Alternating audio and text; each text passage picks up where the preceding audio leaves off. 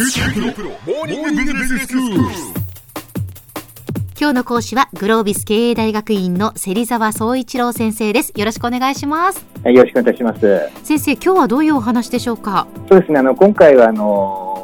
仕事を通じていかにですね働いている社員の方のこう幸せ度をですねアップさせる。いやどうしたらいいかと。具体的にその対話についてですね、はい、そのための対話について、えー、お話しできればと考えています。対話ということはやはりまあコミュニケーションということでしょうか？えまさにそうですね、えー、はい。あの最近世の中非常にまあ、環境変化激しいわけなんですけど、はい、まあ、どこの企業さんもこう生き残りをかけてですね、まあ、とにかくその新しい価値を作り出さなきゃいけないということで本当に一生懸命やられてるんですよね。えー、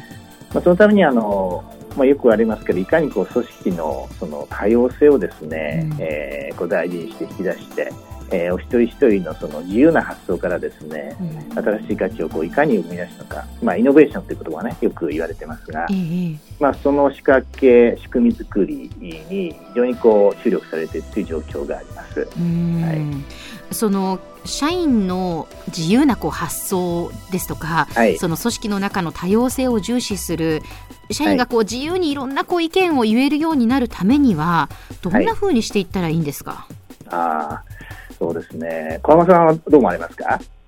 そうですね、はい、意見を言ってもいいんだというこう空気があるのかどうかってことですよね。お素晴らしいですね。ええそれはあのご自身でもいいお仕事の中で感じられることありますか？あそうですね。あの、えー、どうしてもこう何か意見があったりここ変えたらいいのになって思うことがあってもその、はい、それが言いづらいなとか、えー、例えば、まあ、若い社員が萎縮してしまうようなその環境にあるとよくないのかなっていうふうに思うんですが。あ素晴らしいですね。はい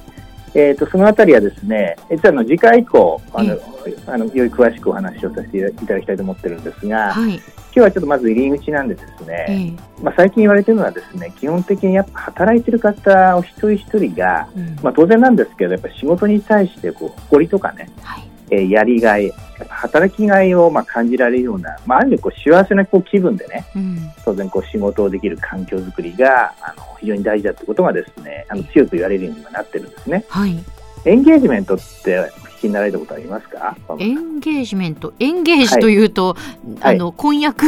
その結婚する前のそのエンゲージリングのエンゲージかななんて思うんですが、はい、実はあの経営の世界でその言われている最近のエンゲージメントっていうのは、えー、その社員を一人一人がいかにこう自発的にですね、うん、自分の力をこう組織に対してこう発揮しようっていう、まあ、そういうまあお一人一人の貢献意欲をですねエンゲージメントっていうんですよね。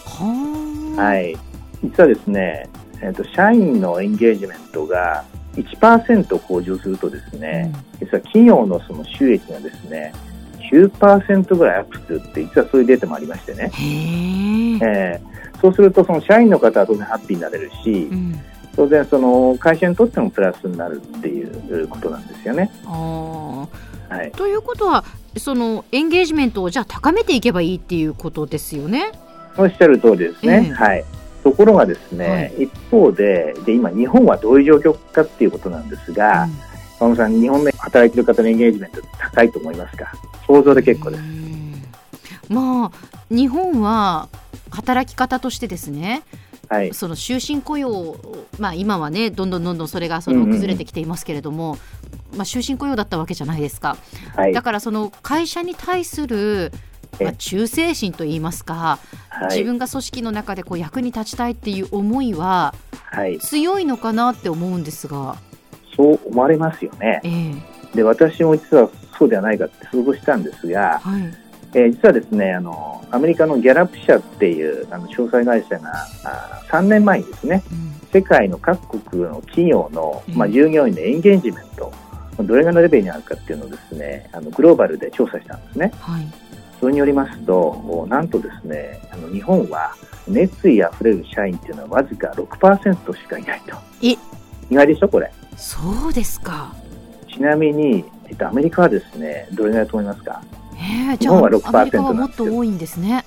そうなんですよ。えっ、ー、とね、32%っていう、3年前の数字なんですが。5倍じゃないですか。そうなんですよ。はい。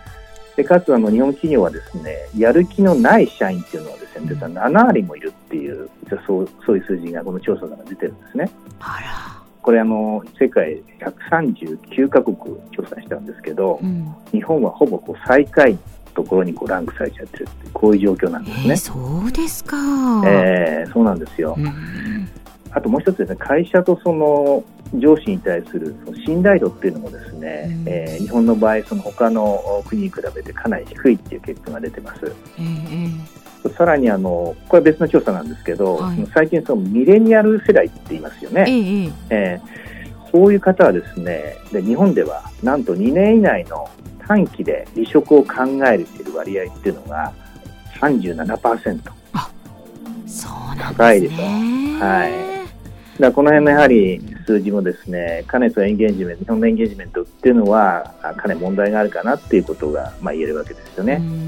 はい、どうしてそんなこう熱意あふれる社員が6%しかいないとかやる気のない社員が70%とか、はい、そういう結果になるんでしょうね。はい、そうですね、まあ、これまあいろいろ分析があるんですけど、うん、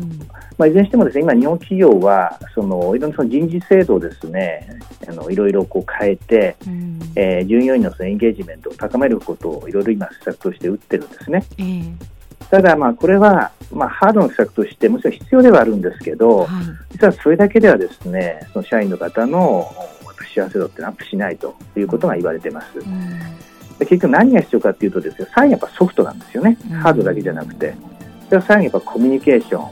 ン、まあ、上司、リーダーという言われている方と、やはり部下メンバーとの間のコミュニケーションのですね、やり方ね、やっぱ質をですね、やっぱ変えていく必要があるということが最近言われてます。やっぱり人と人なんですね。いや、やっぱ最後そうですね。うん、今 AI とか言われてますけど、最後はそのヒューマンタッチの部分が非常に残るということに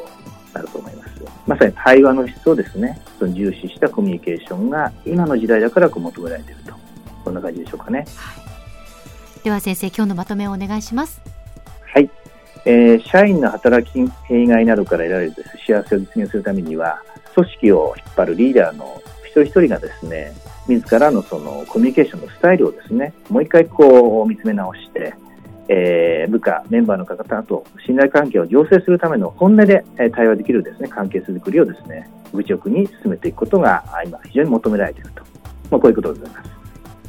今日の講師はグロービス経営大学院の芹沢宗一郎先生でした。どうもありがとうございました。ありがとうございました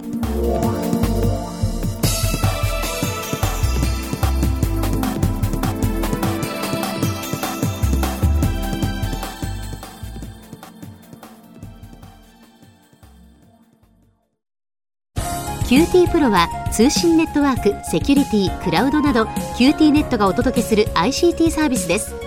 九州中に展開した光ファイバー網を基盤に一番身近なビジネスパートナーとして九州の企業自治体の皆様をサポートします。詳しくは QT プロで検索を。